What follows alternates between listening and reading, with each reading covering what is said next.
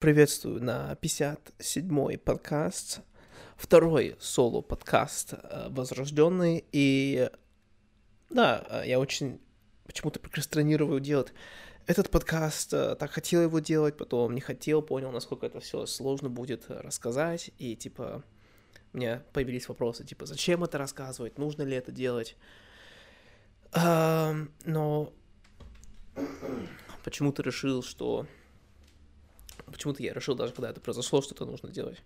И э, хотел немножко э, поговорить по поводу вообще соло-подкастов сначала, а потом плавно перейдет в тему. Это о чем я переживаю с этим соло-подкастах. Я немножко этом рассказал на предыдущих подкасте, но да, я все-таки э, подумал дальше развивал эту мысль по поводу того, что я переживаю, что типа слишком много рассказываю, да, типа слишком честно. И как раз вот этот uh, подкаст, он будет uh, базироваться вокруг этого понятия. Честность, открытость и личное. И, ну, блин, я чувствую, что подкаст, он, ну, слишком много рассказываю, типа, о не то что о себе, типа, о себе все равно, но как мой мозг работает, э, о чем он сейчас думает и как работают его логические процессы знаешь, э, мой враг может посмотреть мой подкаст и э, понять, как я думаю, и у него будет значительно больше информации, чем у меня будет. Но потом я подумал о следующей, э, о следующей штуке.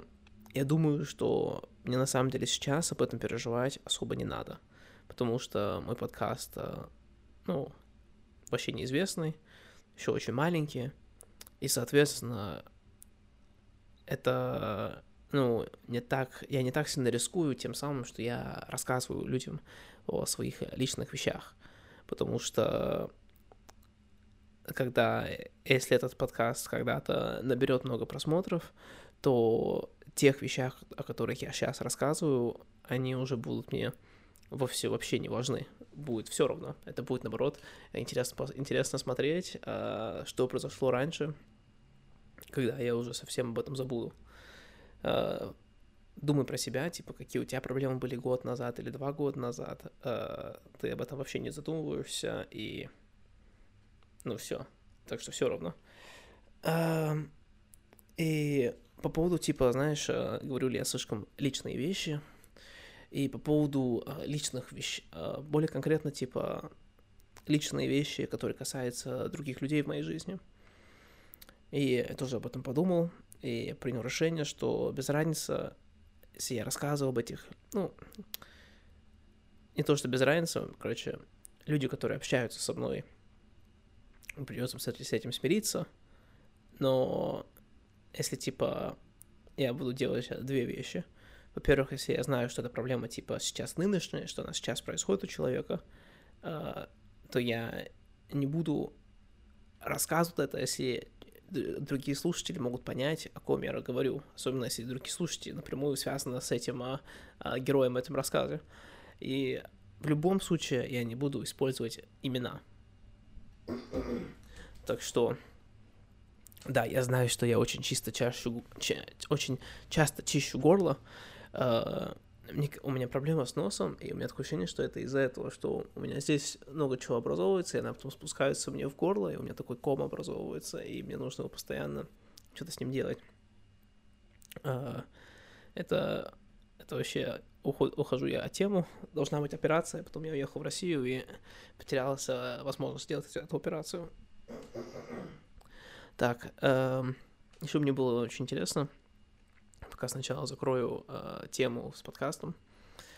Э, многие люди, ну не многие, мне несколько людей написали о том, что Ваня какой-то и грустный. А, грустно на подкасте. А, конечно, знаешь, один человек тебе это пишет, один человек тебе это пишет, ничего страшного. А, два человека тебе это пишут, это уже хорошо, уже там больше людей, уже понимаешь, что окей, как-то многие люди это увидели, а, то, что, возможно, я сам не увидел. И хочу две вещи сказать по этому поводу. А, во-первых, возможно, я не настолько грустный, мне просто в этой квартире нужно тихо разговаривать, И я сейчас тихо разговариваю, но да, меня хорошо слышно. А, во-вторых, а, это мне показало, ну, я дома, когда я один, совсем другой, чем когда я на улице с другими людьми. И раньше мне нужно было только это объяснять э, своей девушке, кто она не кто она не была, что типа, ну, либо это объяснять, либо она бы это сама бы увидела, то что я когда дома, э, я выключаюсь и я не такой типа энергозатратно веселый, э, когда я с другими людьми. И это не то, что типа я бы не сказал бы, что это типа... Я бы не сказал бы, что это... Люди говорят мне, что это не настоящее, что я типа на показ, но притворяюсь. А, нет, я не притворяюсь, что я веселый, или что я там улыбшивый, или что-то такое. А, это кто я есть, но это все равно энергозатратно. И когда я дома, а, я эту энергию опять накапливаю. И обычно это только видит моя девушка, с которым со мной живет что я дома, типа, сижу и, типа, смотрю видосы и не хочу ничем заниматься. А, и мне было интересно, что теперь, типа, с этими подкастами люди будут видеть, какой я, когда я один, как я разговариваю, когда я один. А, так что, да, типа, я не ожидал, что будет такое вскрытие э, людям. Значит, Э, давай уже перейдем по названию вот этого подкаста о том, что меня похоронила мать. Сначала я думал, типа, хорошо, это вроде личное, да, об этом нельзя рассказывать на подкасте, но я очень, очень быстро пришел к мысли к тому, что а, да, это личное, и хорошо, но это личное между моей мамой и мною. Но меня мама похоронила.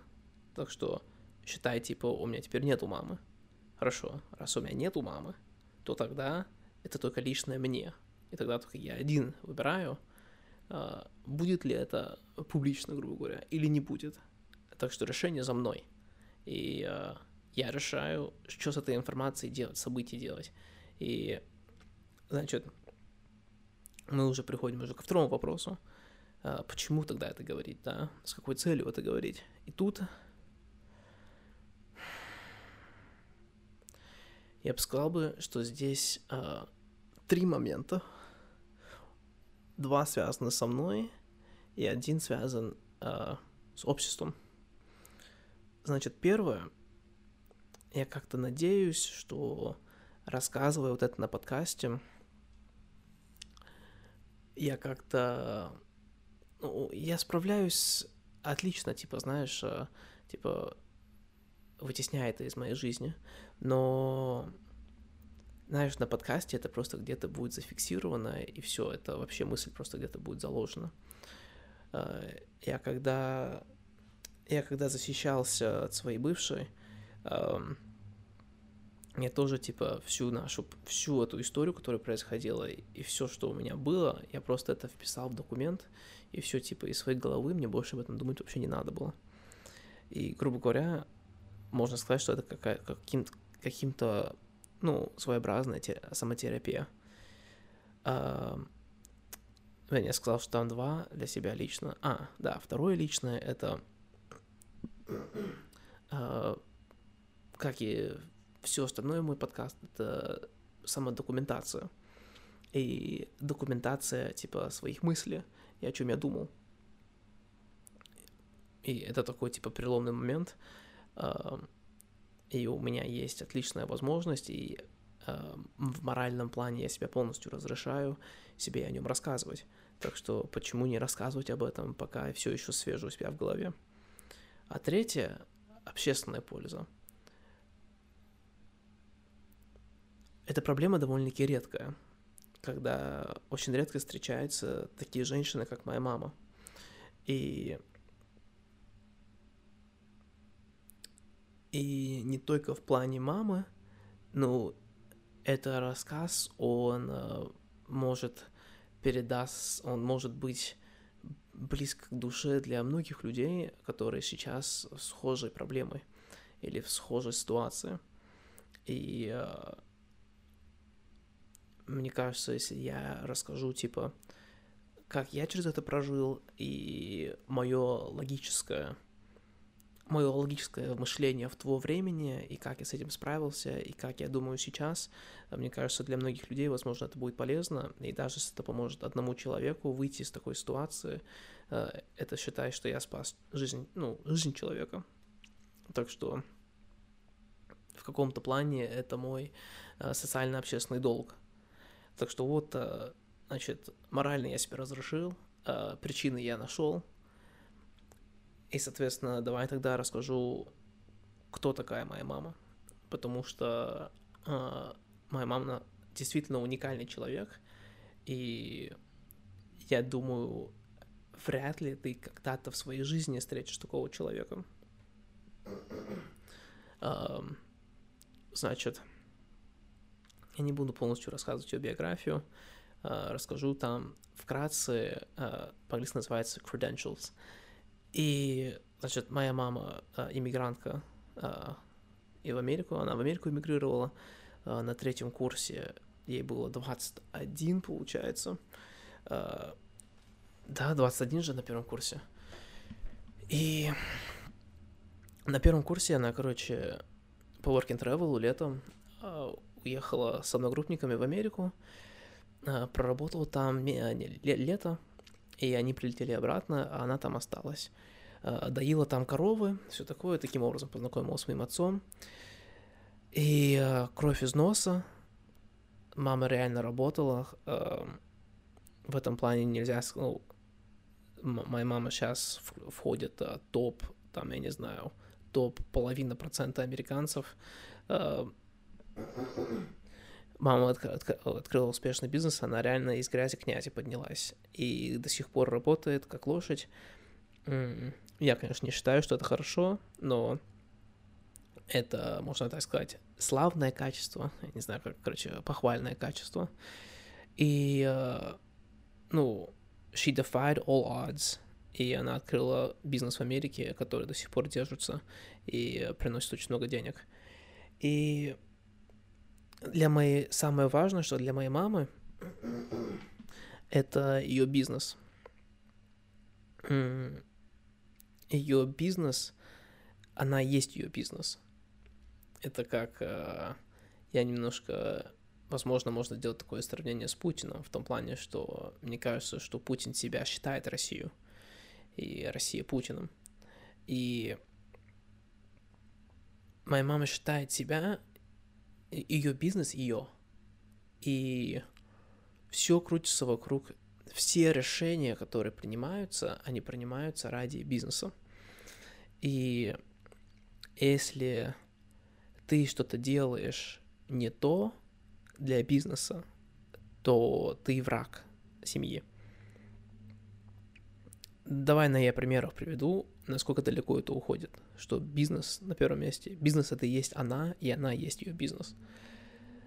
А, когда мне было, я не знаю, лет 13, я вроде, я, я не помню, если я уже жил в России или нет, скорее всего нет, так что, значит, моложе, меньше 13 лет, она мне сказала, что ей очень жаль, что она не, не родила больше детей, потому что ей нужно больше врачей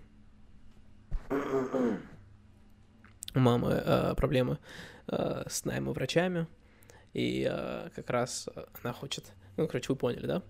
Так что вот она даже хотела э, забеременеть, когда ей уже было там под 50, потому что она хотела больше детей.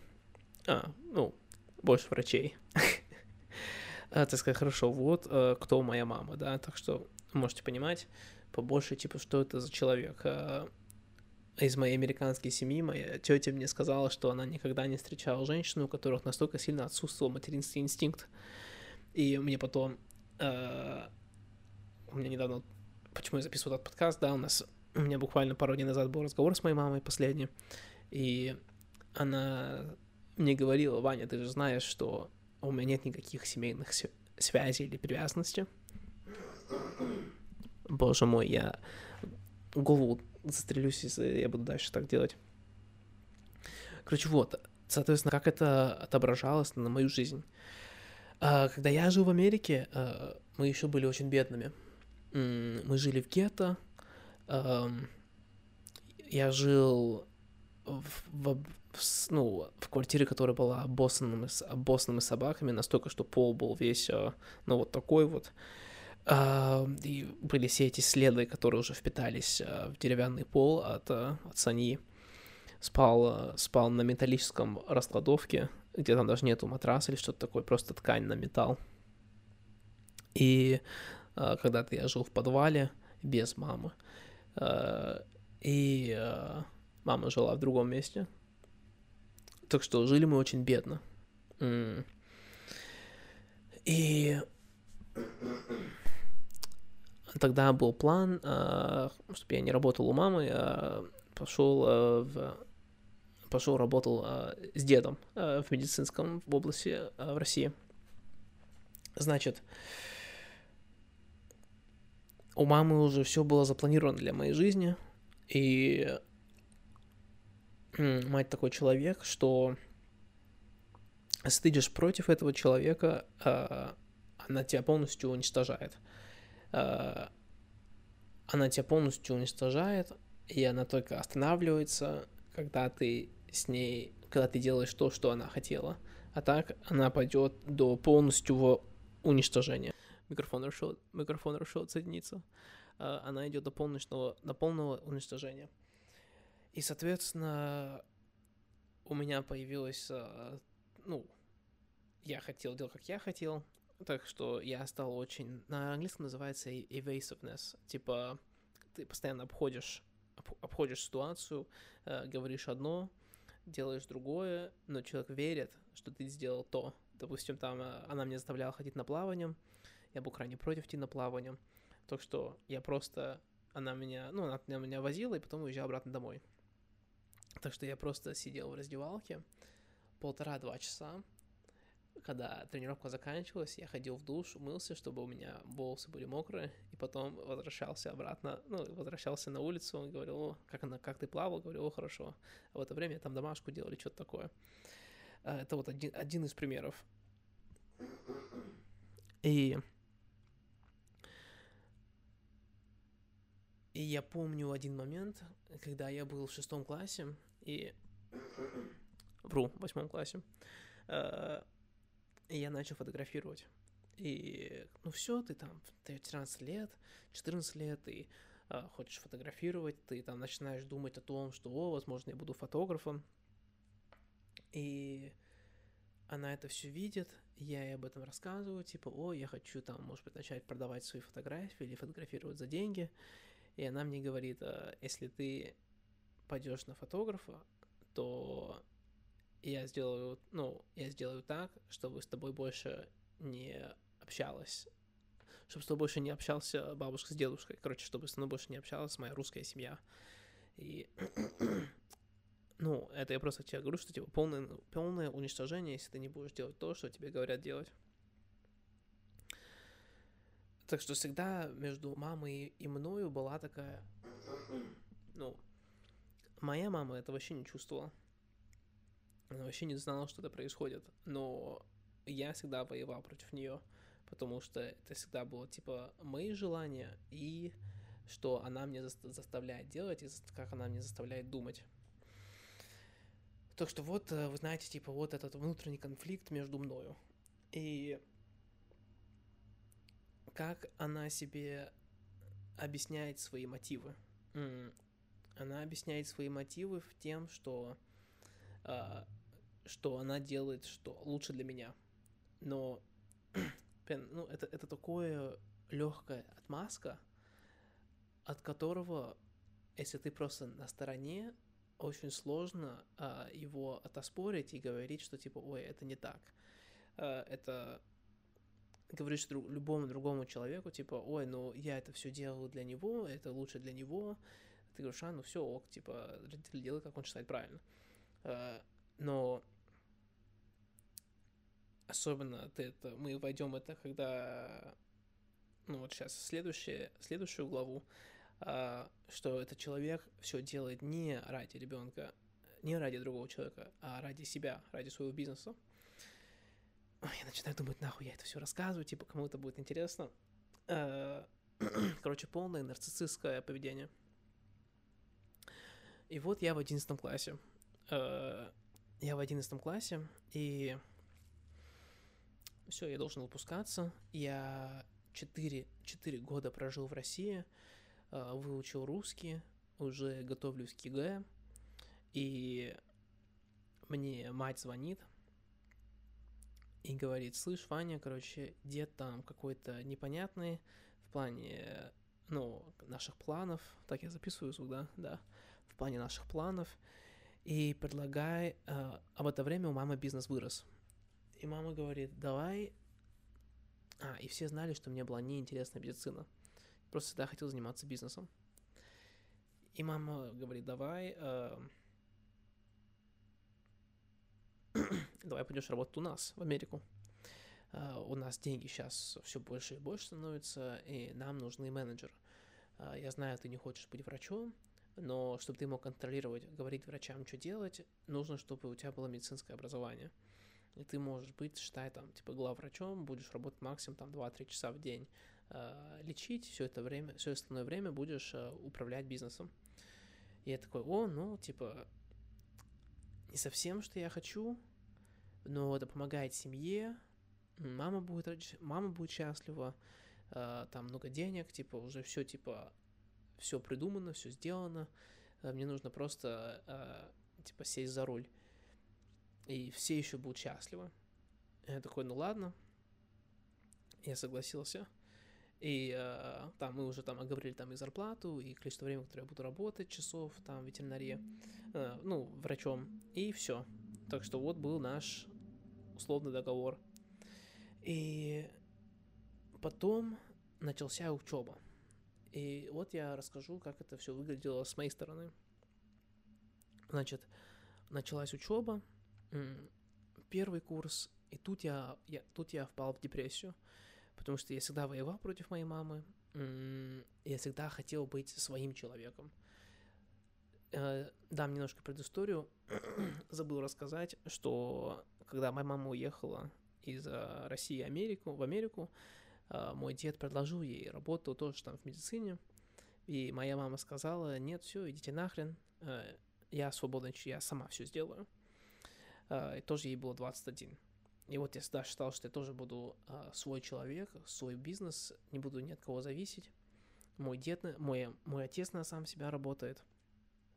Так что все, кто вокруг меня, они работают на сами себя. И, соответственно, я представляю, что это и мое будущее тоже. И вот я учусь в этом вузе, поступаю, понимаю, что это вообще нахрен не школа. И у меня русский очень сильно поднялся после того, как я поступил в ВУЗ. Потому что только тогда я начал прям серьезно учиться. И нужно было прям зубрить. Я помню кровь из носа. Я по 7 часов зубрил эту анатомию, чтобы рассказать его на тройку. И это было так сложно. Это было так сложно, и я так этого делать не хотел. И все помню один разговор, я тогда жил со своим тогда лучшим другом Леня, и мы что-то выпили, и это где-то сентябрь или октябрь, и еще более-менее с курткой тепло на улице. И что-то я пьяный сижу на улице около дома, он сидит со мной, и я ему просто говорю, что я вообще не понимаю, что я сейчас делаю. И просто... Я просто плыву. Я тогда еще расстался со своей девушкой. И, а тогда моя девушка была та, которая, ну, типа, знала, какие у меня цели в жизни, какие, что я хочу от этой жизни, и она следила за тем, чтобы я дальше шел по этому пути. И теперь ее не было, а, и теперь ее не было, и теперь я учусь здесь, и я просто весь потерян. Просто конкретно потерян и несчастлив. И я потом начал смотреть uh, видосы, это, тогда, это тогда, когда Кейси Найстед был новый, человек, который просто uh, из самых неблагоприятных условий жизни uh, просто встал на, встал на колени и потом на ноги и начал бежать. И uh, у него были, он был весь в таких uh, некрасивых татухах, типа делай больше, uh, работай сильнее, все такое. И из-за чего у меня тоже вот такая же татуха, хасл, что обозначает, что обозначает много разных вещей, но один из, ну, один из них это работай больше, то, который, из-за чего я его сделал работай больше, работай быстрее. И я его поставил большим, на самом видном месте для себя э, и некрасивым. Все это специально. Это все было сделано для того, чтобы просто напоминать тебе, блядь, типа, нахуй, что ты делаешь, блядь, помни вот это. Конечно, это не сработало. И ты продолжаешь делать ту же хуйню, татуха не меняет твою жизнь. И все, я учусь, проебываюсь, э, знаешь, типа, у меня вот такая, типа, я, я сейчас вспоминаю, у меня вот такая, типа, типа психологическая ловушка была. Я, типа, у меня были, соответственно, две вещи, да, типа, свой бизнес и учеба, да. Ну, свой бизнес, это сложно назвать своим бизнесом, э, то, что я хотел делать, из чего я бы, возможно, мог бы освободиться. Я все это время хотел уйти от мамы, освободиться от мамы. Но я все думал, типа, блядь, а, мне нужно это как-то объяснить маме, а мне нужно как-то это рассказать, донести до мамы, и она только может это понять, если я открою бизнес, который будет приносить мне такого же уровня дохода, и тогда, типа, она ни, никакие логические аргументы не может поставить. Это были мои мысли тогда. И я... Ну вот, мне нужно что-то, чем-то, что-то делать. И одновременно пока мне нужно что-то делать, мне нужно еще и учиться. Хорошо. Я в ВУЗе. У меня учеба, у меня что-то, что мне нужно делать. Я понимаю, что мне нужно учиться прямо сейчас. Типа, у меня, блядь, послезавтра анатомия.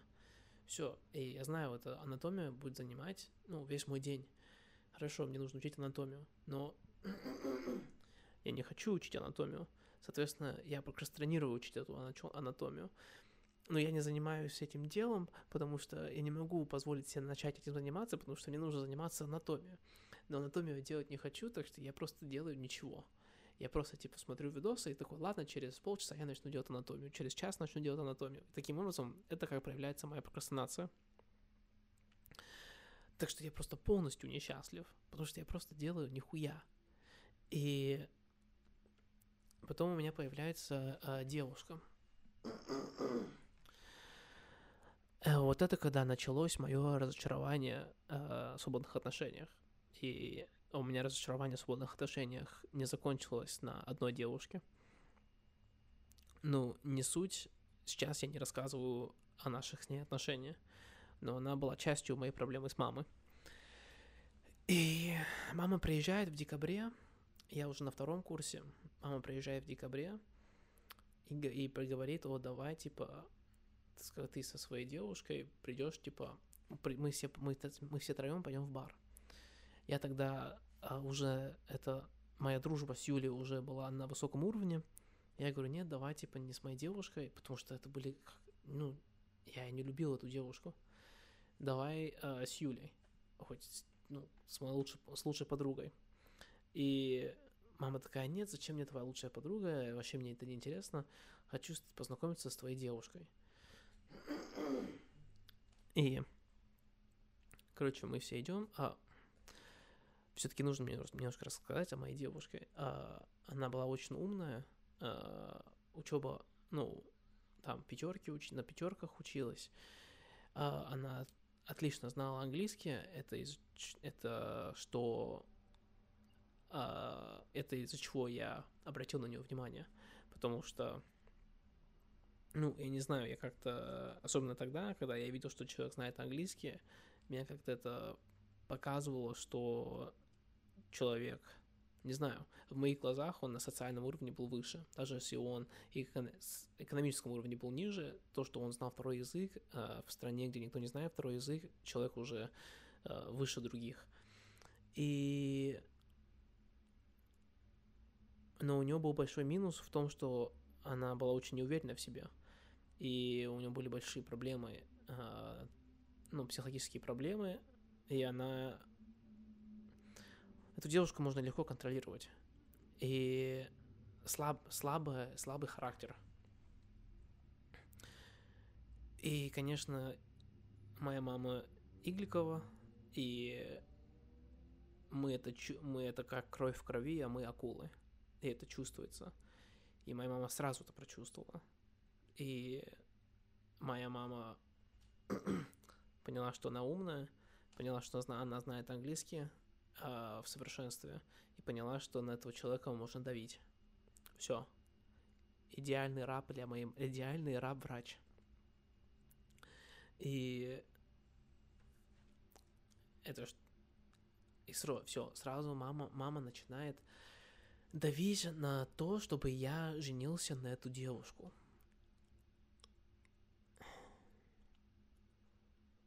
Я сейчас это вспоминаю, и типа меня это бесит. Бешивает меня. А, кто ты такой, чтобы мне такое говорить? И она давай давить на меня и орать на меня, что я что, не понимаю, типа, я вообще никак не, э, не благодарен и не соображаю, откуда наши деньги приходят. И я не готов вкладывать ради того, ради нашего семейного бизнеса, семейный бизнес. Это говорила каждый раз, когда хотела, чтобы ты тоже чувствовал, что это твой бизнес. И как меня это бесило. И она мне даже говорила, Ваня, тебе не надо ее любить. А, это как, знаешь, типа, это как она находила компромисс, как она мне уговаривала. Мне не нужно находить компромисс. Я могу пожениться на нее. Это не значит, что я могу только с ней сексом заниматься. Я могу делать, что хочу. Она же говорила, типа, а, эта девушка, ее можно легко контролировать, типа, она никуда не уйдет. Меня это прям бесило. И так что вот теперь эта девушка. Потом еще начинается меняться условия договора с каждым годом. Значит, э, в одиннадцатом классе договор был то, что я буду главврачом играть менеджерскую позицию. Очень мало буду работать врачом. Потом мама начинает давить на меня. Она говорит, Ваня, ты должен быстрее найти девушку. Женись на эту девушку. Потому что ты когда вернешься, ты будешь работать у тебя не будет времени искать себе девушку. Ты будешь работать 80 часов врачом. Окей, это вообще не, не соответствует. Но это было нарастание сначала. Там 20 часов врачом, 30, 40, 60, 80 часов в неделю врачом. И потом э, она говорила изначально, о, типа, Настя решила специализироваться в что-то, это моя младшая сестра. Ну, тебе это не надо, типа, ты будешь менеджером где вообще специализация, я даже не думаю об этом. Потом это превратилось, превратилось в другое. Все, Ваня, типа, ты должен обязательно, обязательно что-то специализироваться. Нам не нужны никакие менеджеры. Ты будешь работать врачом 8 часов в неделю, и тебе надо еще жениться на эту девушку, а, которая тебе нахрен не сдалась. И, а, и все, мы тебя ждем в Америке.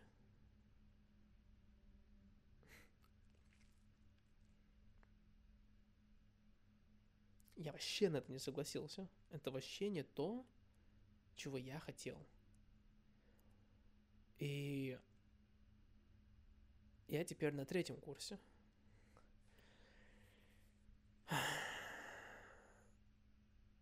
Теперь я на третьем курсе учусь то, что мне вообще не интересно, на, для профессии, которая мне вообще не интересна, для будущего – которые теперь больше нету.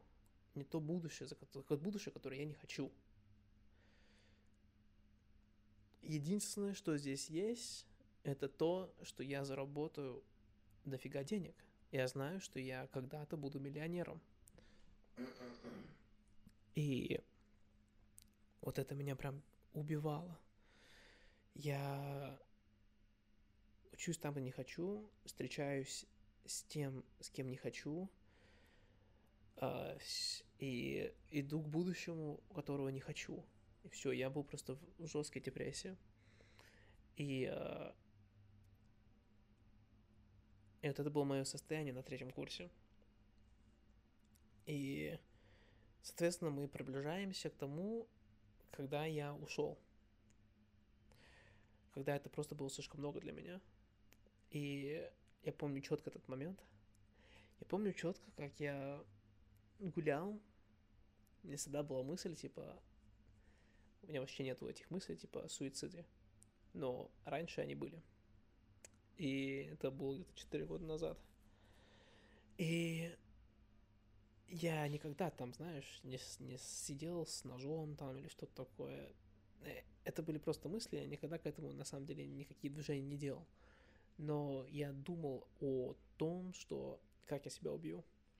Я думал так, можно взять нож и типа между ребрами прям в сердце или в аорту. Быстрая смерть. И я помню, как я хожу по... Как называется? Я не думаю, что она называется Пушкинской площадью. То, которое этот, э, перед э, Русским музеем. Я помню, как я зимой по, по, к ней ходил из-за от... Э, нет, итальянской... Ладно, похрен, короче, не помню название улицы, к сожалению. И думал об этом. Прям помню, прям четко эту картину у себя в голове. Зима была. И вот я первый семестр на третьем курсе еле-еле закончил с, до, с допсессии. Еле мне тройку поставили. И а раньше у меня всегда учеба была под контролем. Ну, ладно, преувеличиваю, но я его заканчивал без проблем. И теперь я вообще не справлялся. Не потому что тяжел, э, учеба стала тяжелее, э, просто я все, я все больше и больше на него забиваю. И на втором семестре я его вообще забил. И э, не мог вообще к нему приступать. Я еще из Америки, у нас вообще не, у нас вообще отсутствует зубрежка. И вот этот э, учить через зубрежку для меня это очень больно, кровь из носа. Так что мне, мне весь процесс просто максимально болен для еще будущей боли. Я вообще не видел смысла моей жизни. И когда я всю жизнь хотел что-то другое. И, дум, и был уверен в том, что я пойду по другому пути. И я помню, все, у меня куча долгов, типа, скоро будет сессия, надо уже начать закрывать долги. Я начинаю учить эту фармакологию. И у меня листов 40-50 листов А4 написано. А там по фармакологии, ну, вообще просто медицина очень сложная. И я начинаю это учить, зубрить, зубрить, закрывать глаза, понимаю, я ничего пересказать не могу. Смотрю опять на него, пересказать ничего не могу. Короче, все, типа, выучил один лист, поворачиваю, и вижу я только что 45 минут потратил, чтобы вызубрить одну сторону. Поворачиваю, там столько же информации. А таких листков еще 40. И я в этот момент я просто заплакал. А, я просто не мог себя... Я просто не мог это делать больше. Я просто и все. Я... Я не мог это делать больше. И я позвонил отцу, и я ему говорю, что я не могу больше это делать. Я весь... Я говорю, я помню, помню, что я ему сказал, что я больше не могу себя узнать. Что я в школе был вот такой-такой-то, и у меня были такие амбиции. И я думал, что весь мир покорю, покорю. И мне теперь 21. И я вообще не могу увидеть этого человека больше во мне. Этого человека больше нету во мне. Я был реально сломанным. И мой отец испугался. И он сказал, ну все, тогда возвращайся домой. Я в России живу ради вот этой цели уже 8 лет. ушел от семьи в 13 лет. И он говорит, возвращайся домой. И мой отец был за, чтобы я работал у мамы. Он знал, насколько это ужасно будет, но он хотел, чтобы я там позаработал деньги и ушел. Он говорит, возвращайся домой. А я знал, что... Ну, я, я тогда считал, что это единственный выход из ситуации. И я сказал, хорошо. Я говорю, думаешь, когда правильно вернуться? И э, у меня была пра- практика летняя у мамы. И мы решили, что давай я сначала пройду практику лето у мамы, она мне заплатит, и я тогда с этими деньгами начну себе новую жизнь. Вот была какая цель. И я помню, все, я закончил этот разговор с папой, я где-то три раза во время этого разговора просто complete breakdown. Ну, breakdown не когда ты там плачешь, это когда ты просто, ну, и плачешь, и, и типа твой мозг, типа, ну, breakdown, типа, это как uh, расплавление, я не знаю, там Чернобыля, да, типа у тебя просто перевал эмоций, и у тебя просто ничего, соображалка полностью выключается.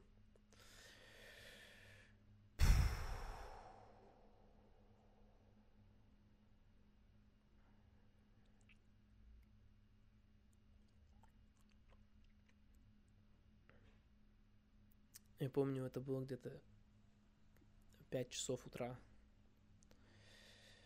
И я помню, я захожу обратно в свою комнату, а там моя девушка.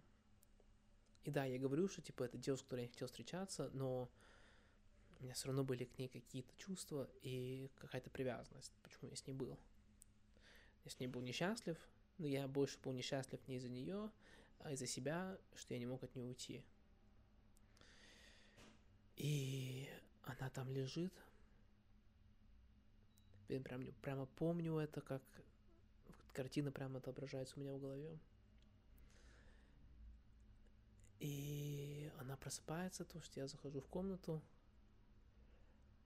я к ней подхожу, я ей говорю, я возвращаюсь обратно в Америку.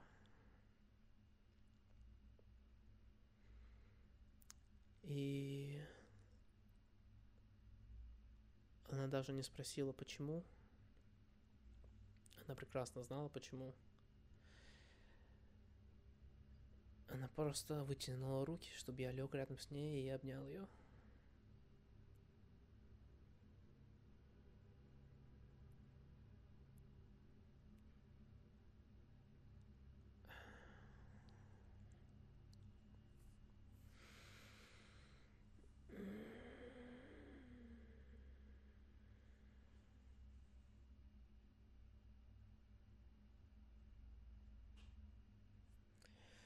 Да, это было очень сложное решение.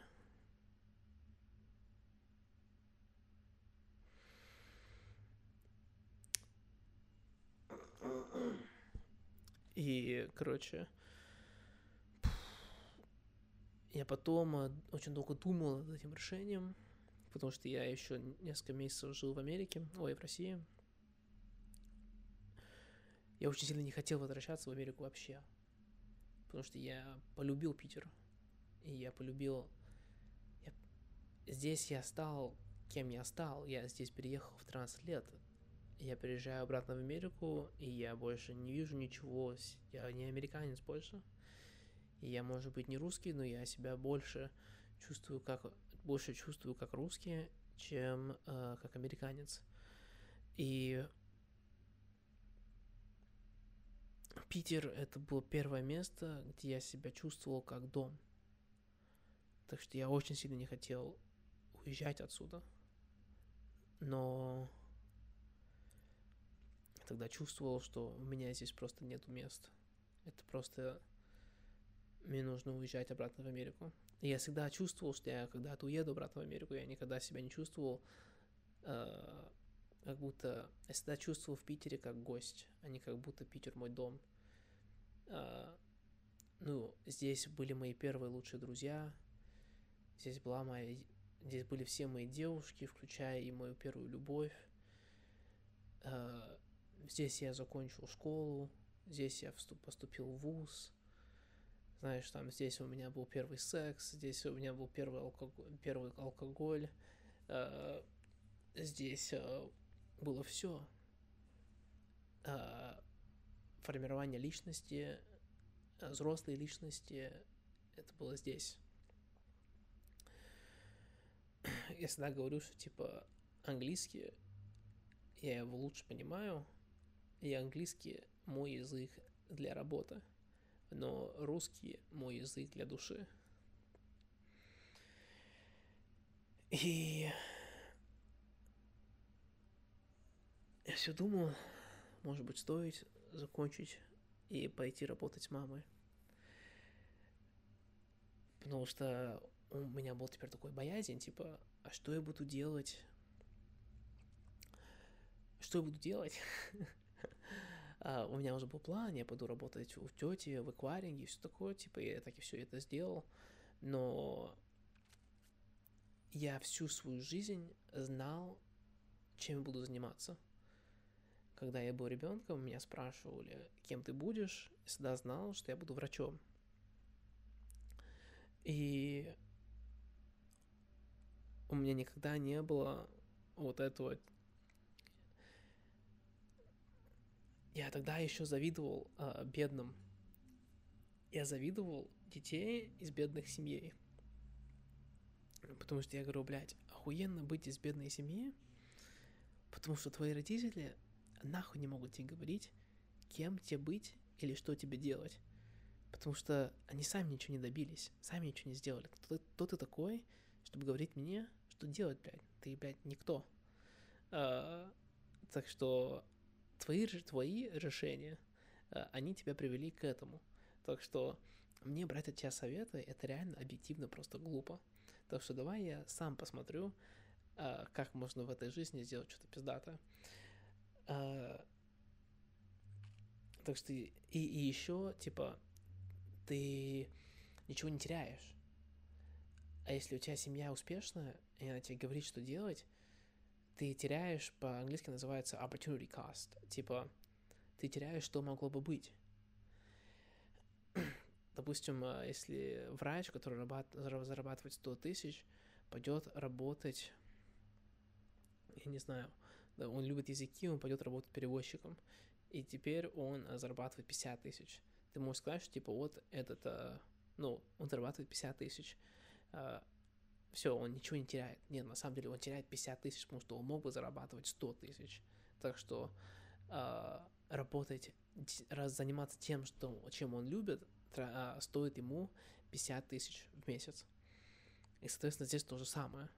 Я могу пойти и стать долларным миллионером. И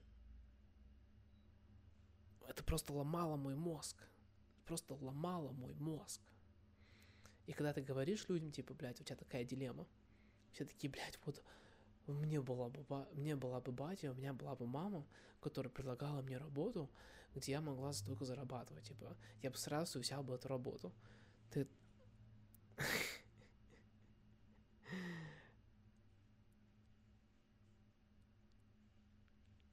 И, соответственно, очень сложно с людьми вообще разговаривать на эту тему в каком-то плане. Тогда было, сейчас мне вообще похуй. Я вообще об этом особо не разговариваю. А, и я потом понял одну мысль. Ну, в моей голове, по крайней мере. А, эй, это не полностью правильно, но мысль была такая. Я сейчас осознаю, что мысль не полностью правильная, но эта мысль меня спасла. Это, это неправильная мысль. О том, что, типа, каждый человек, мне кажется, он стремится к свободе. Он стремится, типа, делать то, что он хочет делать. И деньги — это почему человек гоняется за деньгами. Потому что деньги помогают ему, финансируют ему заниматься тем, чем он хочет заниматься. Такой, ок, все, тут понятно. Вот, мне предлагают работу, соответственно, человек просто обычно всегда берет работу, которая дает ему больше всего денег. Потому что в его голове больше деньги это лучше, больше свободы, могу больше делать, чем занимаюсь. Все. Все понятно. И вот у меня была здесь работа, которая предлагала мне, ну, невъебическое, невъебическое количество денег. Конечно, не сразу, но со временем. И и я был заманен с этим. Ну, еще там чувство долга к семье и бла-бла-бла-бла-бла. И... Ну, я понял, что я лишаю себе свободу, если я согла... ну, с... соглашу, ну, буду согласен к этим условиям к этой жизни, если я приписываю себя к этой жизни, я себе лишу свободу. И я лишу тот образ жизни, который я хочу вести. И, соответственно, ну, тогда стало, типа, совсем понятно, что мне нужно уходить. И э, все. Я улетаю из Питера, сдаю ключи, забираю документы из вуза, не заканчиваю третий курс – и помню, я, вернулся обратно в аэропорт, но я приземлился в Америку, а меня мама встретила. Я там с двумя чемоданами. А как объяснить маме, что ты с двумя чемоданами? Я что-то сказал, типа, я переезжаю или что-то такое. А не, я говорил, что я старые вещи принес. И, э, короче, у меня с мамой... А, есть еще вот мама меня контролировала с точки зрения девушки, да я еще просто знаю маму. Я знал, что она меня будет контролировать еще и зарплатой и шантажирует меня этим. Если я не делаю то, что тебе не нравится, если я делаю то, что ей не нравится, она будет мне понижать зарплату. Я знал, что так будет. Но у меня не было никакого доказательства. Я это просто знал. И все. И сейчас мне это было достаточно. Но тогда я постоянно, типа, чувствовал, думал, типа, знаешь, как я это оправдаю свое поведение перед другими людьми. Сейчас мне больше похуй на это, если я знаю, что это так. Эм, но тогда это было очень важно. И вот я возвращаюсь в Америку, начинаю делать практику, начинаю работать. Работаем мы там по 15-16 по часов. И у нас э, в четверг была ссора. Или в пятницу, короче, похуй когда. У нас была ссора. Про моего отца. Это было там в баре, мы сидели. И она там спрашивает, а, как там, если что, мои, мои родители, они разведены. Мне еще даже года не было. И она начинает спрашивать про моего брата а мы все старше становимся, и брат мой вступает в взрослую жизнь, взрослую, и я говорю маме, что вот мой брат, я вижу все больше и больше те моменты, где он похож на меня. И, типа, за этим очень интересно наблюдать. И сразу видно, типа, что, ну, понятное дело, что это мы все взяли от отца. Раз те качества, которые, ну, брат мой через отец. И э, эта мама так сбомбила, блядь, типа, твой отец лузер, все такое. Она это говорила там три часа, пока мы не, не ушли оттуда. И после этого она ко мне очень холодно относилась. И я такой... мне кто-то подсказал, что мама начала говорить людям, что она не будет мне платить мои деньги. У нас была всегда договоренность, что она будет мне платить 15 долларов в час.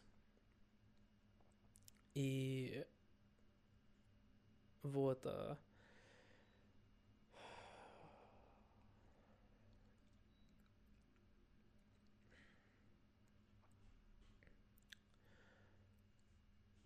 И мне люди начинают говорить мне, что она не будет мне платить 15 долларов в час, что она мне будет, что она будет мне платить 500 долларов за неделю. 500 долларов за неделю, это, блядь, это ниже э, американского минимума. Это пять с половиной долларов в час, я посчитал.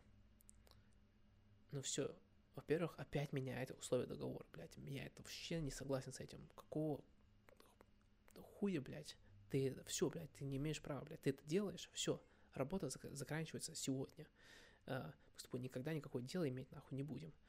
А, и так что я знаю, что мама это скажет мне. Так что я специально готовлю свои часы, у меня все записано. Я ей показываю, говорю, вот, мама, типа, ты мне должна вот столько-то часов, соответственно, вот такая сумма. Мама такая, о, знаешь, я подумала, а, а я уже написал бате, я написал бате, батя, а, вроде мама хочет мне заплатить 500 долларов за неделю, что ты думаешь? Он говорит, все, нахуй, блядь, не соглашайся на это. Я говорю, сможешь ты мне... Я сегодня у нее эту тему подниму, если она, типа, если это реально так, сможешь ли ты меня забрать? Ему ехать два часа. Он такой, да, хорошо, типа, я тебя заберу только вечером. Я говорю, ок, ну ты мне сначала напиши. Все, мы заканчиваем свою смену, показываю маме свои часы, и мама такая говорит, о, Ваня, я так подумала, я не буду тебе платить 15 долларов в час, я буду тебе платить 500 долларов за месяц. Я говорю, что? Она говорит, да, знаешь, что Настя работает полностью бесплатно, раб. А, Настя работает полностью бесплатно. И знаешь, что я плачу за твою жизнь в России, когда это был изначальный договор с моим отцом, когда мне было 13 лет, он имел на меня все документы, и он сказал, я его отправляю в Россию только при том случае, что ты будешь его обеспечивать э, жильем и едой от школы до конца вуза. Типа за весь этот период, пока он в России, ты платишь за все это. Типа, ты хочешь, чтобы он уехал в Россию, тогда ты плати за это. Все, это был их договор. Я решила, нахуй я плачу за твою учебу. Знаешь что? иди тогда а, в банк со, твой, со своим любимым дэдди, это как мы называем его отца, иди тогда в банк с твоим любимым дэдди и берите кредит, и пусть, а, и пусть он оплачет твои последние два года учебы. Я такой, о, а я уже готов съебаться. Типа, сейчас, да, мне жалко, что у меня не будет этих денег, но я сейчас просто рад. Я рад, потому что она это сделала. Она, она доказала, что ей вообще похуй на все. Если ты что-то сделаешь, что ей не нравится, она поменяет все договоры. Все, о чем вы договорились, она все поменяет. Я говорю, ок. Я спрашиваю маму. Мам,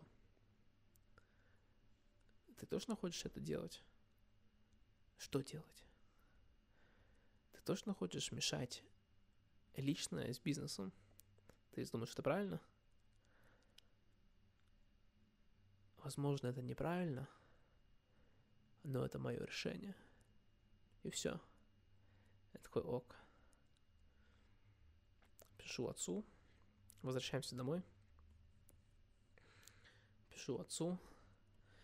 И говорю ему, все, а, я тебя жду завтра.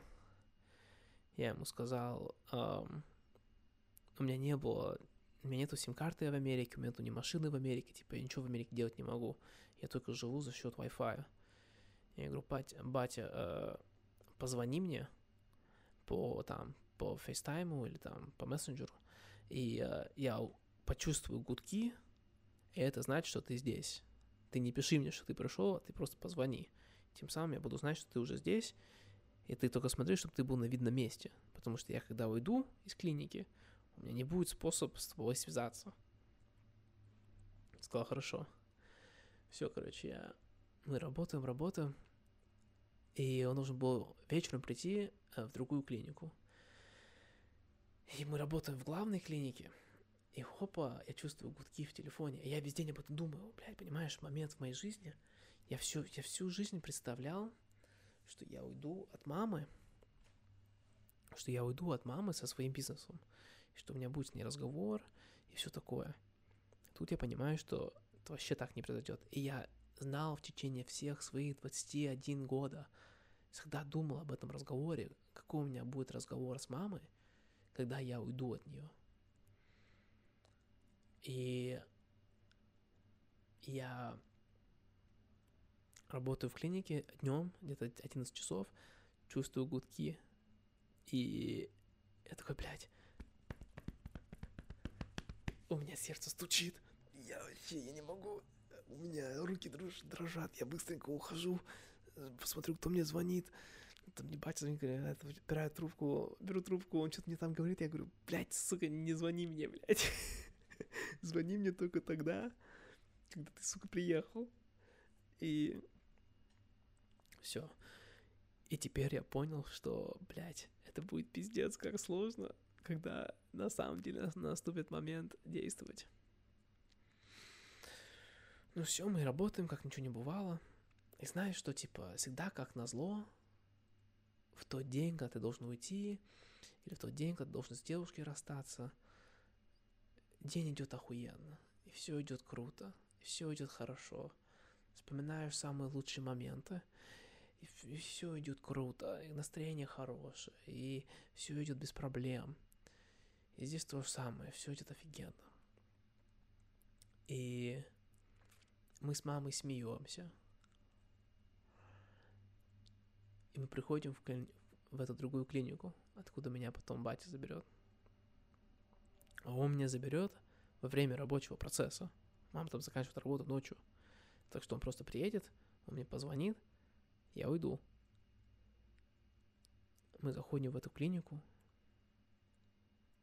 и я сразу вижу, что у нас не хватает сотрудников. И это обозначает, что я один из, ну, я очень сильно нужен. Там только, у тебя, короче, обычно два помощника врача. Один помогает врачу держать животное. Там животное, укол, укол ему делаешь, да, там кровь из него берешь, там, его надо держать. А он так, животное кусается, царапается, двигается, прыгается, пукает, там, не знаю, что он там делает, его надо держать. Второй человек, а, тоже помощник ветеринара, по-английски называется vet ветеринарный технарь, а, он принимает а, следующего клиента, делает ему сразу вопросы, открывает его файл, а, делает ему документ, чтобы когда врач пришел, уже все было готово, и врач сразу может приступить к осмотру. А, тем самым ты прямо ускоряешь процесс. А, моя мама осматривала животное каждые 5 минут. 12 животных в час. Так что это прямо так вот бум-бум-бум-бум-бум.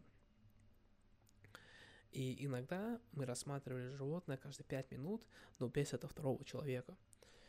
Но у нас с мамой это хорошо получалось, я с ней работаю опять с 4 лет, так что у меня все это на автомате, типа, бац, бац, мы работаем вместе, и в комнате я вижу, что теперь я могу идти, я ухожу, принимаю другого человека, она говорит, Ваня, приходи, я припрыгаю обратно, делаю, короче, мы там все очень четко могли это делать, я мог справляться как за двоих. Но я вижу, что я один. И я вижу, что, ну, человек за кассой, и все, мы трое. Врач, мама, я, ветеран технарь, и человек, который за кассе, тоже супер медленный старый китаец.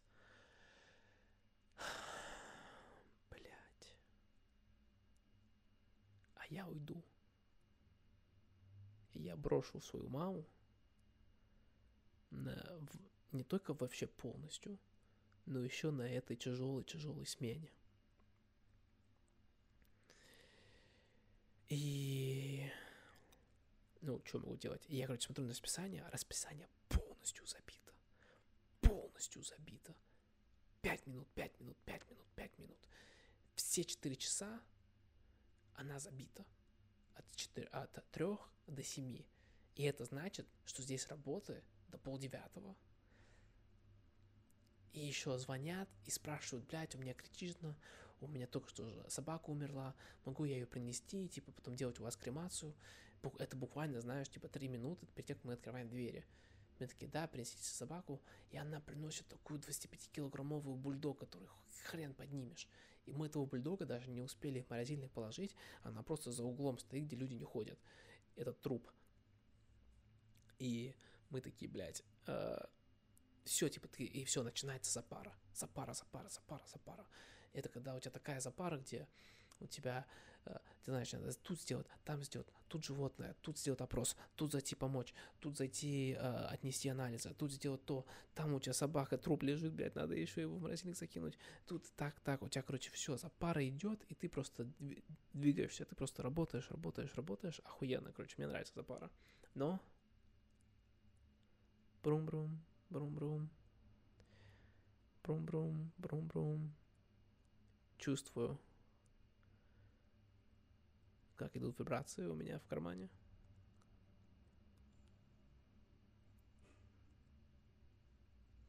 И только что людей увез из комнаты. Чувствую, и мое сердце просто падает. А, точнее, она даже не падает. Она вот здесь вот у меня в горле. И беру чистилку, спрей делаю э, стола, домываю его. И думаю, блядь, как мне это сделать? У меня еще то, то, то, у меня целый список вещей, которые нужно еще сделать. Я не могу сейчас уйти, у меня тут работы слишком много. Э, кто это все сделает? Я сейчас просто уйду, и все, это все развалится. Я выхожу из комнаты, приглашаю следующего человека в комнату со своей собакой. Я когда рот открываю, я ничего не мог сказать. Я чуть там и не заплакался. А, и такой... Please come in. Yeah, come right in here. Everything's gonna be. I'll be. I'll be. I'll be right with you in a second. Я сейчас к вам подойду. Я просто смотрю, и я просто понимаю, что да, у меня сейчас дел дохуя, у меня сейчас проблем дохуя, которых нужно решить, но это все для этой жизни. Я сейчас выйду, закрою дверь за собой, и все эти проблемы останутся там. И начинается новая жизнь. И Прихвачиваю свою толстовку, смотрю в один из комнат, там моя мама осматривает животное, она занята. Такой, ок. Смотрю на этого китайца, он тоже занят с клиентом. Я такой, ок. Я просто выхожу, иду к двери, открываю его, закрываю его. Все, я на улице. Я делаю два шага и понимаю, что я, блядь, не вижу своего батя. Сука, ты где, блядь? Я тебе сказал быть на месте, у меня сердце вот так вот, блядь, я тебя не вижу. Потом я вижу, машина уезжает, и он за этой машиной, он такой махает мне рукой, такой, фу, прибегаю. Сажусь в этой машине. И я... Короче, ладно, да, что произошло дальше, это уже минимальные вещи. Эм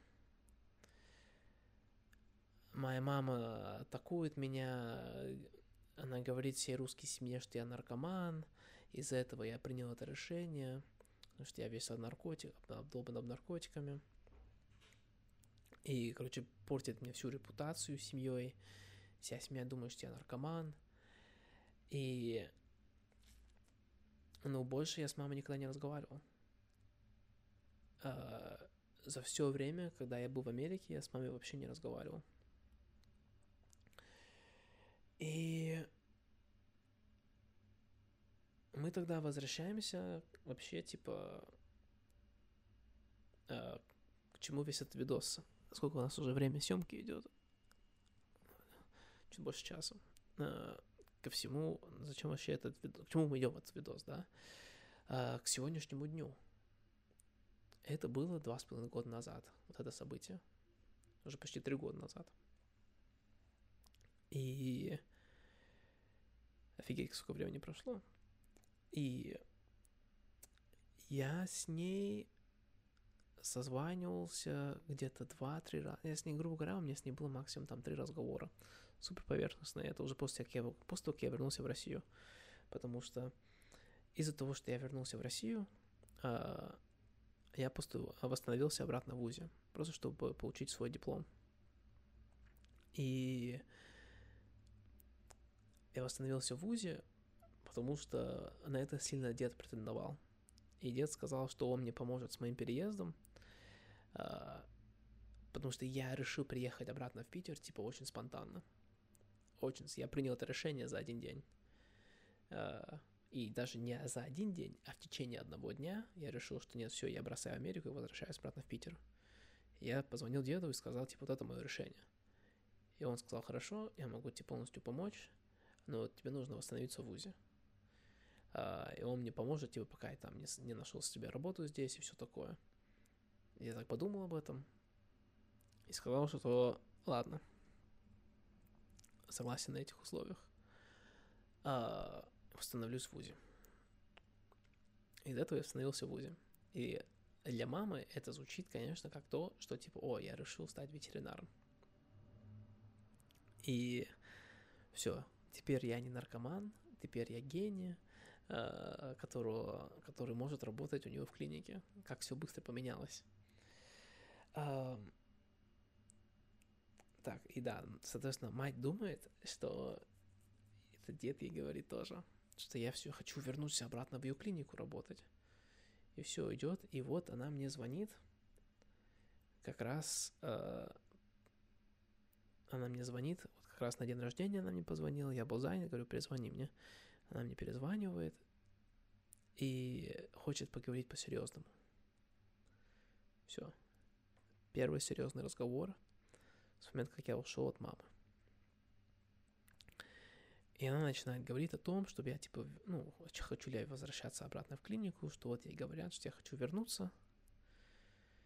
И я такой, ну, мам, слышишь, смотри, э, чтобы вообще мог этот разговор происходить, э,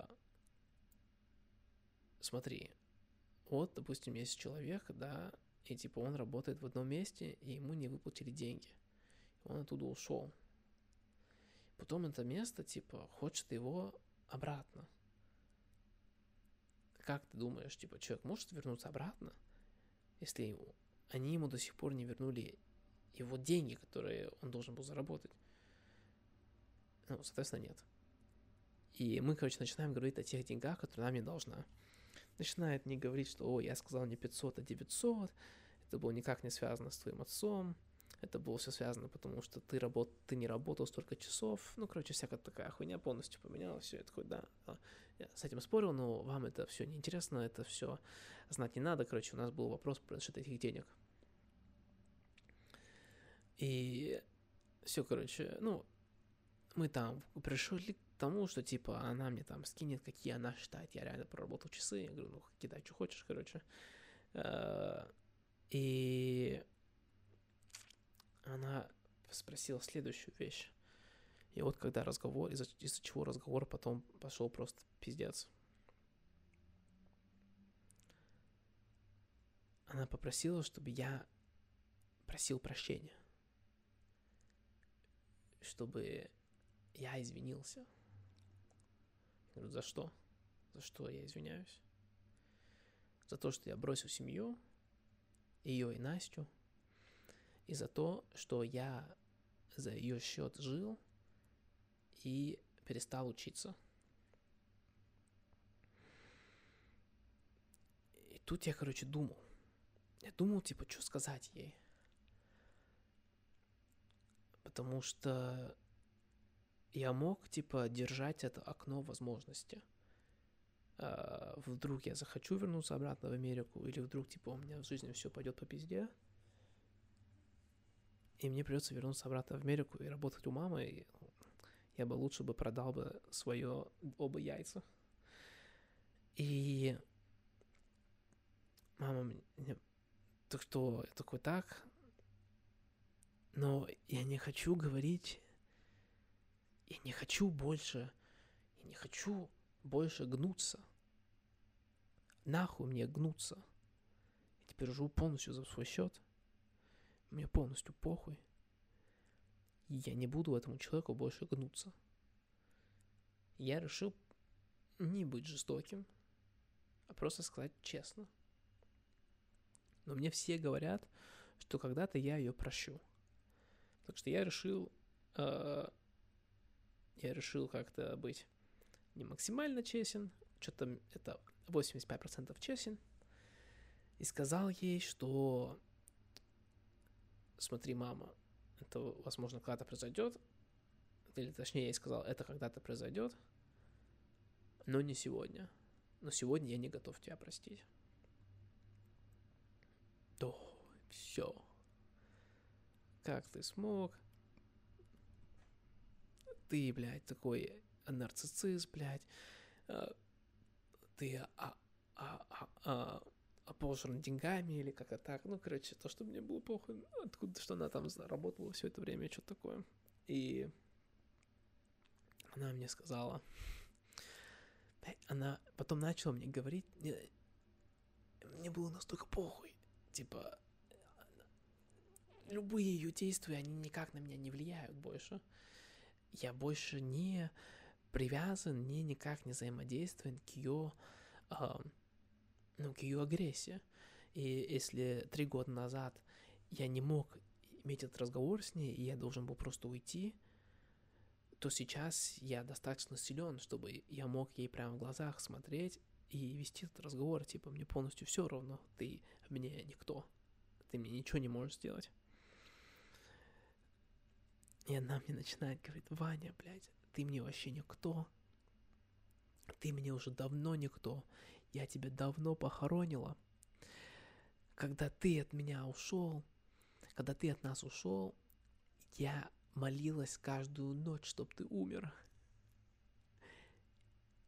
Когда она мне это говорила, я просто угорал. Я просто угорал. Это смешно. Как человек может такое говорить? Ладно, человек, как может мать говорить это своему сыну?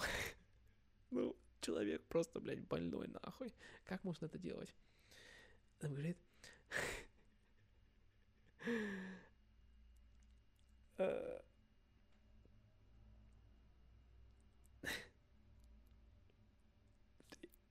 Блять, каждую ночь молилась над твоей смертью, что ты, что ты умер. Блять, ну, короче, мне просто это было очень смешно. Ну, конечно, это, это... она даже спросила, что ты смеешься? А, это мне тоже смешно. Мне смешно, что я не собирался ее атаковать, но я просто не мог себя контролировать, это просто базар. И это, это, и смех это, это самое, это как будто ты кого-то режешь э, старым ржавым ж, э, ножом. Это что такое смех. И в конце разговора мама мне говорит, ладно, Вань, пока, удачи тебе в жизни. И я говорю, ну, мам, типа, я надеюсь, что мы когда-то увидимся, мы, я надеюсь, мы увидимся как минимум один раз перед тем, как мы умрем. И мама мне сказала с лицом отвращением, мне это не, мне это не нужно. И вообще, ну, типа, все, мы закончили разговор. Я никак не расстроился, но меня это удивило. Я вообще не ожидал такого ответа. Я, типа, не ожидал, что мама, ну, что она настолько вообще, типа, что она даже видеть, ну, она может говорить, что она меня похоронила, что она хотя желала мне смерти, но когда человек реально э, не желает тебя видеть, типа, до конца своей жизни, я не знаю, меня это поразило слегка. Ну, не поразило, меня это удивило просто. Короче, давай закругляться. Чего я взял с этого разговора? Типа, чем это все закончилось для меня – а, я никакую новость после вот этого последних вот мне это не нужно, все типа у меня не было ни разговора с моей семьей, ни разговора с мамой, типа, и с мамой я уверен, что он никогда не произойдет. И я вовсе, типа, я уже два с половиной года жил полностью спокойно без мамы. Для меня вот эта ситуация, она закончилась два с половиной года назад – Э, сейчас это просто было как... Все уже давно прогноилось, и даже ткань вокруг это умерла, это совсем не чувствовалось, я просто взял и отрезал ее, и все. Теперь ее, ее так же, как и раньше не было, и теперь ее полностью нету. Теперь ее даже и не видно, не видно ни один его куска мертвого. Так что это как я это сейчас вижу. А, Значит, я понял две вещи после этого разговора. Один из вещей — это то, что это был мой первый честный разговор с моей мамой. Единственный разговор с моей мамой, где я был просто полностью честен. И я вообще не боялся, что она мне скажет. И я не боялся, ну, я мог ей говорить полностью все, что я думаю. Меня поразило, насколько это пораз... мои мысли поразили мою маму. Вообще это все не ожидала. И э, я понял, что я даже это сказал моей маме в этот же вечер, ну, во, во время того же разговора, я говорю, мама, блядь, ты типа, у тебя большая проблема в том, что ты вообще не думаешь, как твои действия, как на твои действия отреагирует другой человек. Ты это вообще не берешь в учет. И в этом твоя проблема, в этом твоя ошибка. Э, ну, хороший пример, типа, для вас, это, типа, ну, э, ты должна жениться на ту девушку, которую ты не любишь. Я тебя заставляю это делать. Никому это не будет нравиться. Особенно человеку с западскими ценами, ценностями. И а, так что я мог просто быть максимально честен. И когда мне мама говорила херню, я ей либо говорил, ты, ты что за херню говоришь? Либо я ей просто смеялся, потому что я просто понял, что это просто полная херня. Но спрашивать или обсуждать это просто нет смысла, потому что это просто херня полная. И знаешь, это типа, это как будто это тот разговор, о котором я ждал всю свою жизнь. Но я уже два с половиной года уже как не думаю об этом разговоре. Но я помню, помню, типа, раньше у меня проблема всегда была моя мама. Всегда была моя проблема. Но я... Эта проблема у меня исчезла потом. Я перестал об этом думать. Но сейчас я осознаю, что я закрыл это. Это я его закрыл, а сейчас я его открыл, дописал, поставил точку и закрыл заново. Теперь она закрыта, теперь она доп- закрыта и дописана. А раньше была просто закрыта и не дописана. Только сейчас это придумал. Закрыто запи- записано. Значит, еще мне еще одна вещь очень поразила. Это был один из вещей, которые я очень э, часто думал. А, о том, что замечает ли мама наши схожести. Потому что, ну, я считаю, что, ну, я знаю, что мозги я получил от э, моей русской семьи. А я знаю, что вот эту вот жесткость я тоже получил от русской семьи. Вот эта эго эгоистичность тоже от русской семьи. Ну, все вот мои, типа, супер, ну, competitive, как по- по-русски. Короче, сра... интеллектно-стражательные качества — это все от русской семьи. А от американской семьи получил, а, ну, противоположность, потому что мой отец полной противоположность моей мамы. Я получил свой харизм, э, способность разговаривать с людьми и, э, ну, желание помогать людям. Э, и мое вот стратегическое мышление русского, ну, от мамы не от мамы, а от Игликова, плюс это помогать людям, дало мне мой вот этот вот э, изюминские способности. Мне так кажется.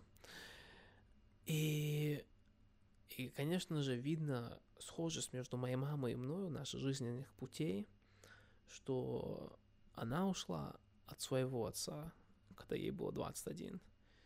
И я ушел от своей мамы, когда мне было 21. И интересно, мне всегда было интересно, если мама замечала, что почему она так на меня обижалась, когда она была такая же, когда она такая же. Я спросил то у мамы, типа, мам, она говорит, блядь, ты такой косой, косой, плохой, все такое. Я говорю, блин, мама, ты не замечаешь, что мы с тобой похожи? Что мы с тобой... Я...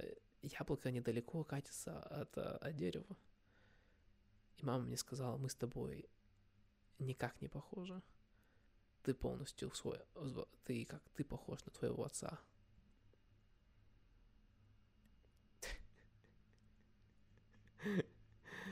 Окей, окей.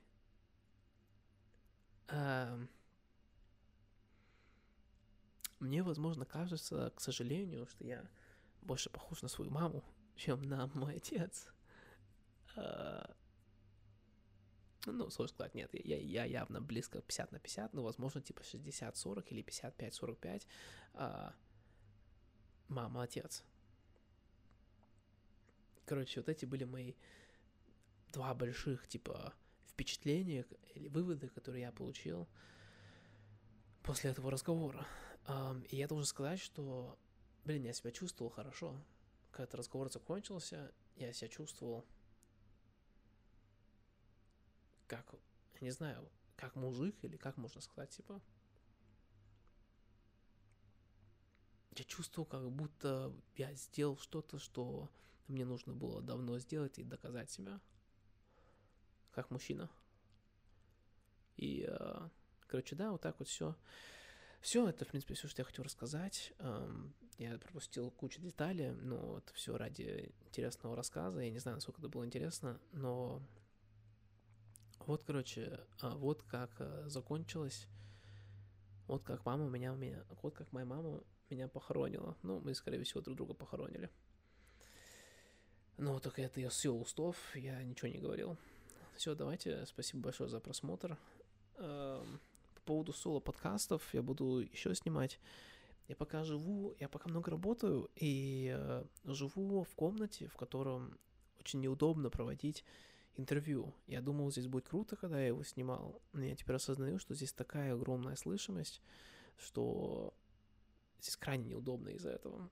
И я еще думаю, снимать, не снимать здесь, но больше склонен не снимать, типа, это просто становится, типа, очень много запара, потому что у меня сейчас мало времени, мне нужно это согласовывать с чужими графиками, со своим графиком, и потом еще снимать здесь, где здесь слышимость большое, ужасное точнее, и а, мало места, типа ракурс неудобный для двоих людей, а, и я просто думаю, что я, может быть, буду из редкости пока снимать интервью и снимать соло. И э, при возможности снимать интервью, а так э, пока не давать к этому большому э, значения и просто концентрироваться на свою работу. Так что вот это пока что, куда будет идти мой подкаст, такой этап жизни. Так, ну все, э, приятного просмотра. Ой, точнее, спасибо за просмотр. Э, пока.